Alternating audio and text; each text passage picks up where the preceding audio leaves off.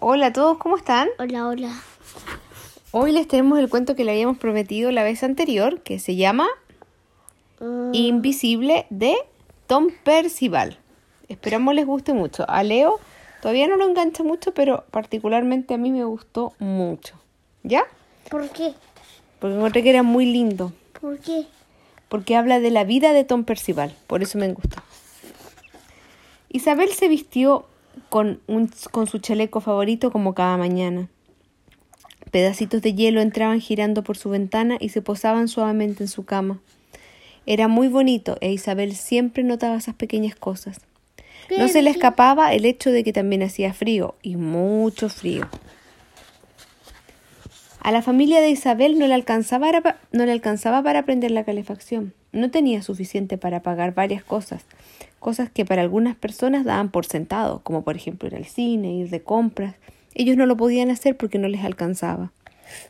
Pero Isabel trataba de no molestar por esas pequeñas cosas y disfrutaba con lo que tenía. Después de todo, con su familia tenían todo lo que necesitaban, se tenían los unos a los otros. Pero un día ya no les alcanzó para pagar el arriendo ni las cuentas.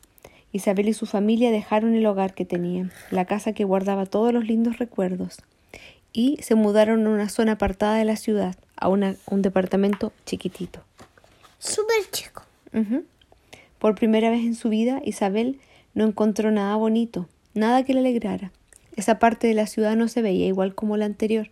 Era más fría, triste y estaba vacía, Es vacía. Con menos gente. Pasó una familia en un auto muy elegante frente a Isabel y la miraron, como si ella no estuviese allí, y empezó a sentirse invisible. Ninguna de las personas bien vestidas parecía notar su presencia.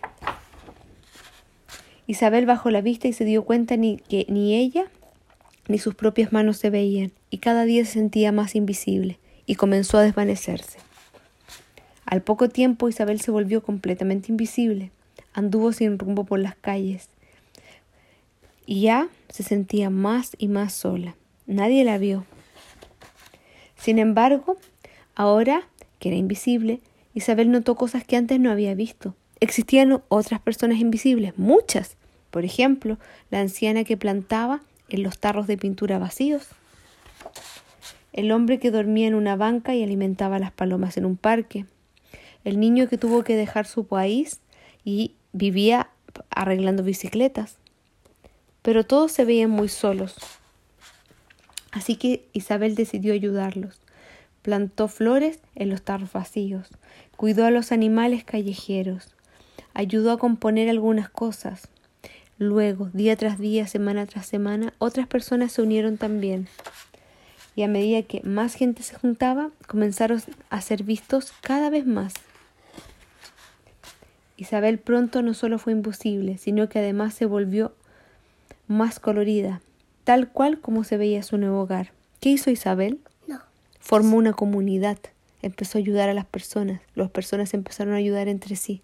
Ya no vivían de forma insular, cada uno en su lugar. Vivían con redes, tejieron unas redes, hicieron un tejido social, como se llama. ¿Qué tejieron redes como con tejer? No, es una forma de decir tejieron redes porque se unen las personas para conseguir cosas. Y entonces Isabel hizo algo muy especial, una de las cosas más difíciles que alguien puede hacer.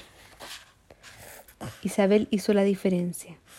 Ella empezó a hacer todo, ella empezó a unir a las personas y hizo que ese lugar frío se convirtiera en una comunidad. El libro es muy bonito, a mí me gusta mucho y eh, es un libro que Tom Percival, el autor, lo hace para poder, para poder en el fondo visibilizar la situación de muchos niños que viven en, en, el- en este caso en el país de él, en Gran Bretaña, que viven eh, muy solos, dice que son más o menos 4 millones de niños y niñas que viven en la pobreza.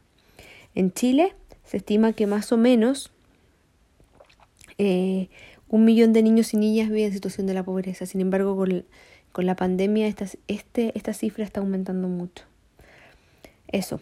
Muchas gracias. Eh, esperamos les haya gustado el libro. Ah, es muy bonito, se los recomiendo mucho. No- lamentablemente no puedo mostrarles la- las imágenes, pero es muy bonito.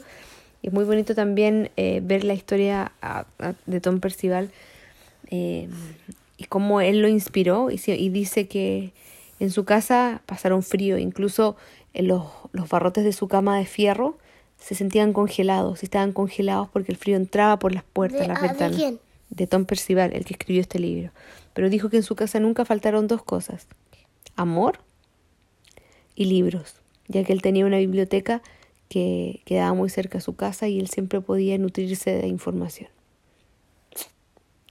Así que hay que agradecer, ¿no es cierto? ¿Por qué? Por las cosas que tenemos. Porque no todos pueden dormir ahora en una cama calientita y estar en sus casitas con una familia que los quiere. ¿Ya?